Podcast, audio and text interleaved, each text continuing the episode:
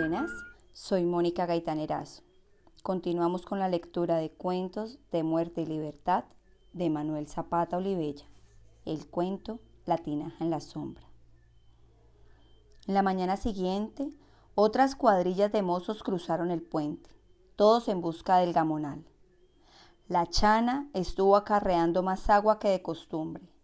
Los extraños la agotaban antes de que pudiera sombrearse un poco. Poniendo atención a unos y otros, al fin supo la razón de aquel reclutamiento. Don Casildo iba ese año a sembrar por vez primera algodón, mucho algodón. En los años que tengo de vida nunca vi que sembrar algodón. ¿Eso para qué? Isidoro respondió a la prima con otras preguntas. ¿Qué sé yo?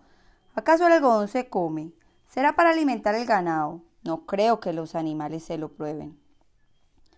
La extrañeza de los campesinos se convirtió en estupefacción cuando apareció el primer tractor en el pueblo, sacudiendo las calles con estruendo.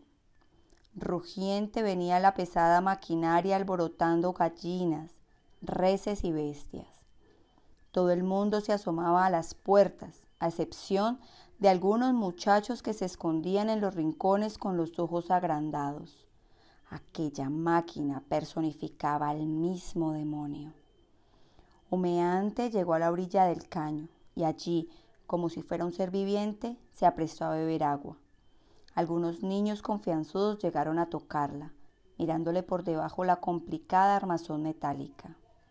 Arriba, muy alto el conductor, un foráneo, se quitó el sombrero de iraca y se rascó la cabeza en señal de contrariedad. Movió palancas y el pesado gigante echó camino atrás asustando a los curiosos. Con su cabezota estuvo inútilmente buscando un vago a lo largo del caño. El viejo Isidoro habló burlón. Si se nos hubiera ocurrido pensar que este armatoste iba a venir aquí algún día, habríamos hecho el puente más ancho. Las risas de los presentes ahogaron por unos instantes las maldiciones del conductor.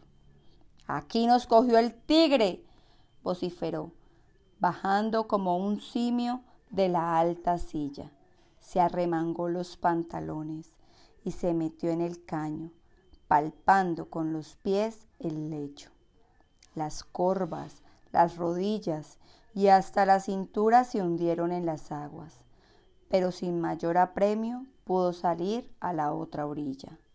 Merodeó el rancho de la chana y luego, paso a paso, se regresó por el puente mirando a uno y a otro lado, escupiendo aquí y allá como si quisiera dejar unos puntos de reparos.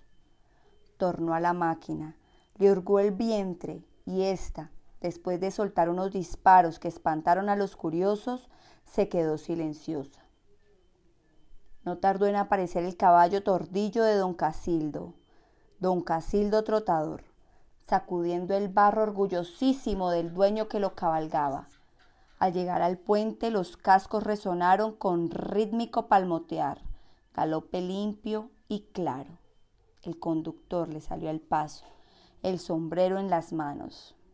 ¡Qué friega, patrón! Hay que esperar que se seque el caño.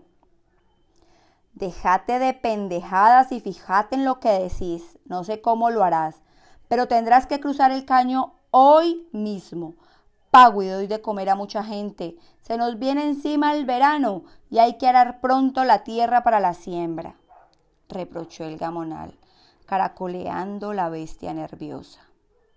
El conductor se manoseó el cogote mientras se reafirmaba en lo dicho. Como se lo cuento, patrón, hay que esperar el desagüe. Ya he tentado el fondo del caño, puro fango y la máquina se hundirá hasta el tope. ¿Y el puente? Estrecho, estrecho. Encabritando la bestia, el jinete lo inspeccionó de un extremo a otro.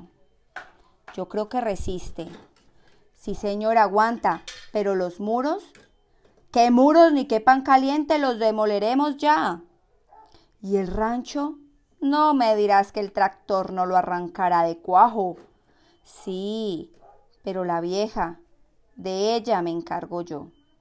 Observó a los mozos del pueblo y les soltó la orden. Déjense de estar olisqueando la máquina y traigan unos picos para derribar los muros del puente. Se quedaron plantados. Las palabras cruzaron muy alto por encima de sus cabezas. oyeron? Yo les pago, pero eso sí, pronto. Mire, don Casildo, eso de dañar el puente del pueblo solo para que pase ese animal no es cosa buena, tanteó Isidoro, queriendo abrirle el entendimiento. ¿Y a ti qué carajos te importa? Yo no sé, pero de lo que soy, yo no daré una picada, ni si me lo manda el alcalde. ¿Qué alcalde ni qué perros muertos? Pronto, traigan los picos. Yo me responsabilizo de todo. El viejo Isidoro se alejó contando sus pasos por mitad del puente hasta perderse bajo las palmas del rancho de su prima, silencioso, sin alzar la vista. Los demás, como obedeciendo una consigna, se dispersaron también, cabizbajos, mirando de reojo la bestia mecánica con indignado silencio. Eh, pendejos, ¿acaso creen que voy a perder mi plata por unos ladrillitos? El tordillo, no acostumbrado al castigo, corcovió al sentirse herido por los azotes, rozando la estacada del rancho. Varios fuetazos zumbaron sobre el alar. Traqueteó el rancho del techo y la vieja salió armada. Cuidado, don Casildo. Apártate del medio con tu rancho, se le oyó decir antes del que el caballo se tragara el camino. Media hora después, una docena de mulatos, cargados de picos y mazas, llegaban al puente comandados por Iscariote, el capataz del Gamonal. Bueno, a los muros. Hay que dejar el puente liso como piel de perro sombro.